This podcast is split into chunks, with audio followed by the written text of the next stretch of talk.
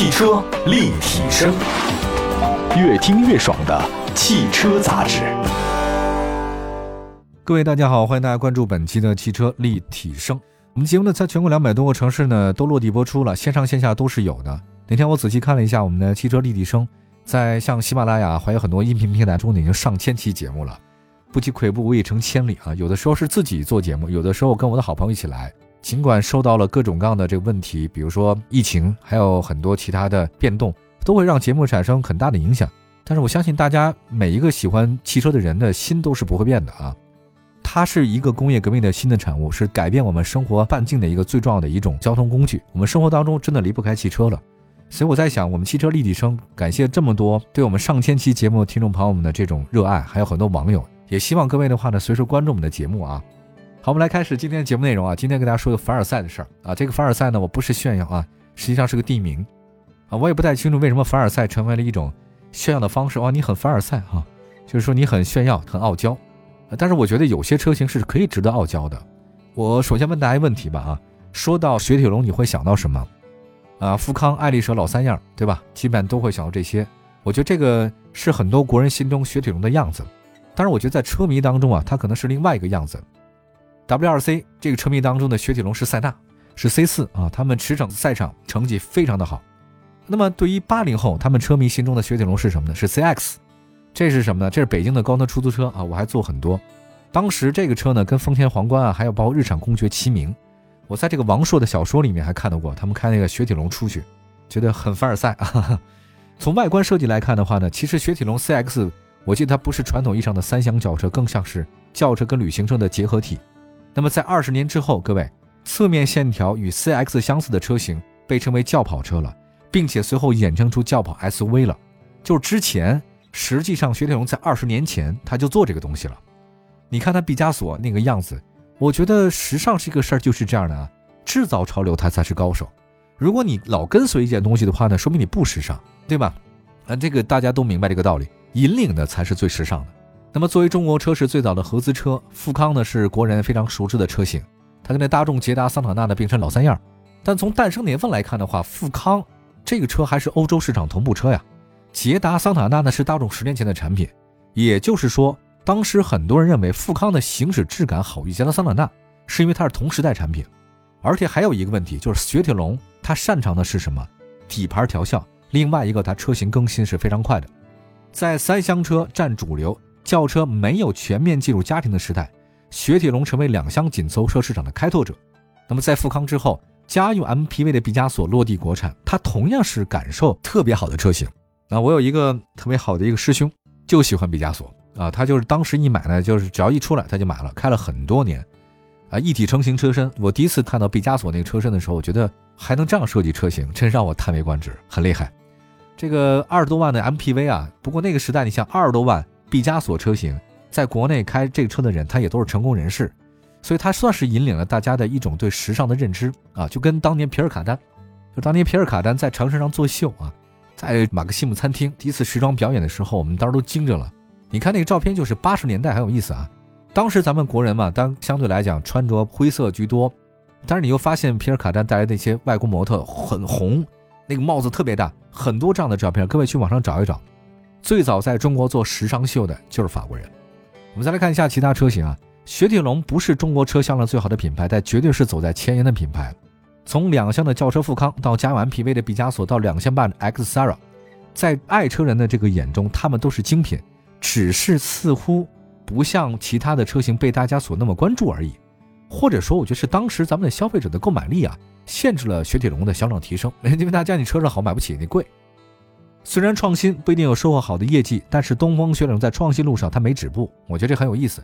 四月十二号，凡尔赛 C5X 全球首秀，它并非传统意义上的三厢轿车，也不是轿跑或者 SUV，它是集轿车的优雅、动感和旅行车的实用，以及 SUV 的稳定性、稳健性和通过性于一身的新式的座驾。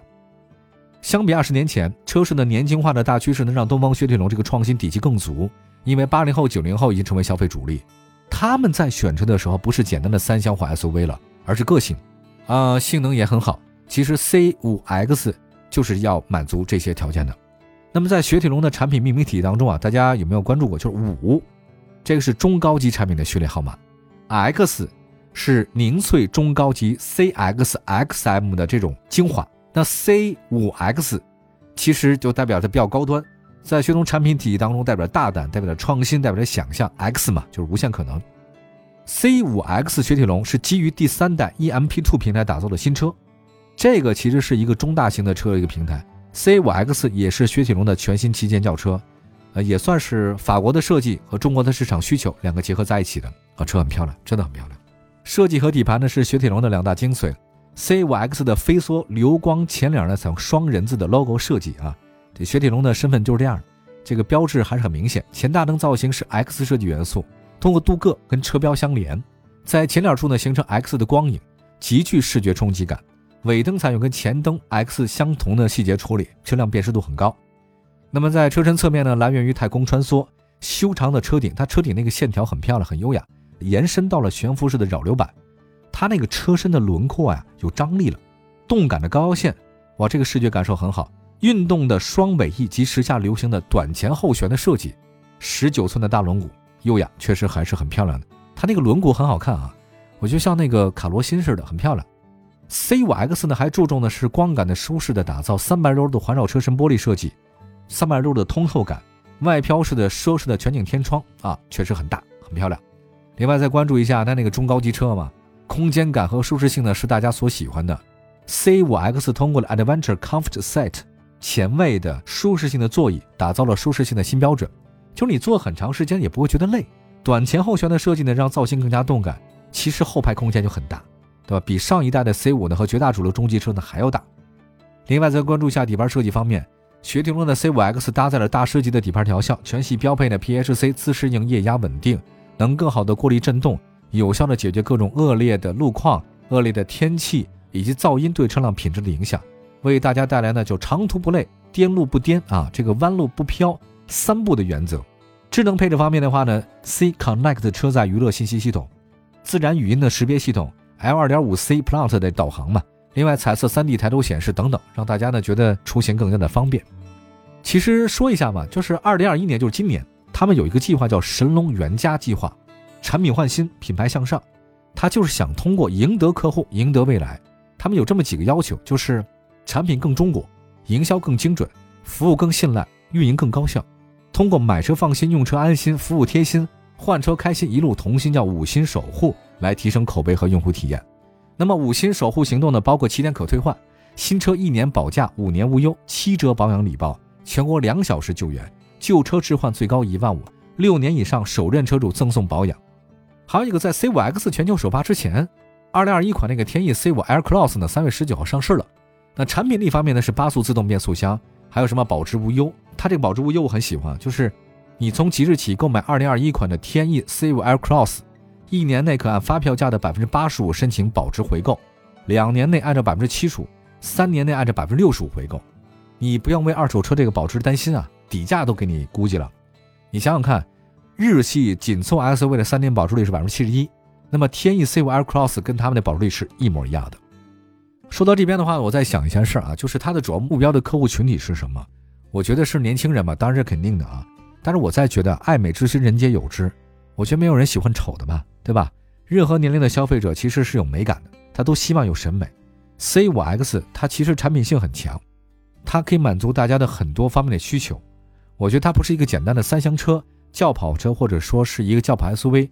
我觉得它是一个很独特的一个中高级车级别的空间有，底盘调校有，动态性能方面有，轿跑也有的感觉。它比那个传统运动的离地间隙还高，这个通过性很强，颜值又很好。所以你要说它总结是什么车型呢？我觉得，它把很多车型的优点呢集中在一起了。自去年十二月以来呢，东风雪铁龙连续实现四个月销量同比增长，这个呈现出一个比较良好的上升趋势啊。从神龙定下的目标，从新款天翼啊这个品牌力开始升级，它不是盲目的靠低价格来冲量，我觉得那个都是暂时的。只有把产品做上去啊，让市场来说话，我觉得这个才挺好的。那说到这儿呢，就是二十年前大家比较喜欢的这个三厢情节。呃，当然，它那个受众也很广。那到现在，八零后、九零后成为消费主力，设计和动态性能美好的这个雪铁龙，时尚啊，真的很重要的，一定能打动消费者。我觉得 C5X 上市，东风雪铁龙未来，我觉得还是可以期待的。好吧，感谢大家关注本期的汽车立体声啊！希望各位都能选到自己喜欢的爱车，不妨可以把自己眼界拓宽一些。世界上的不同设计的风格的车型，不同的流派，希望各位都能关注。感谢大家关注我们今天的立体声，我们下次节目再见，拜拜。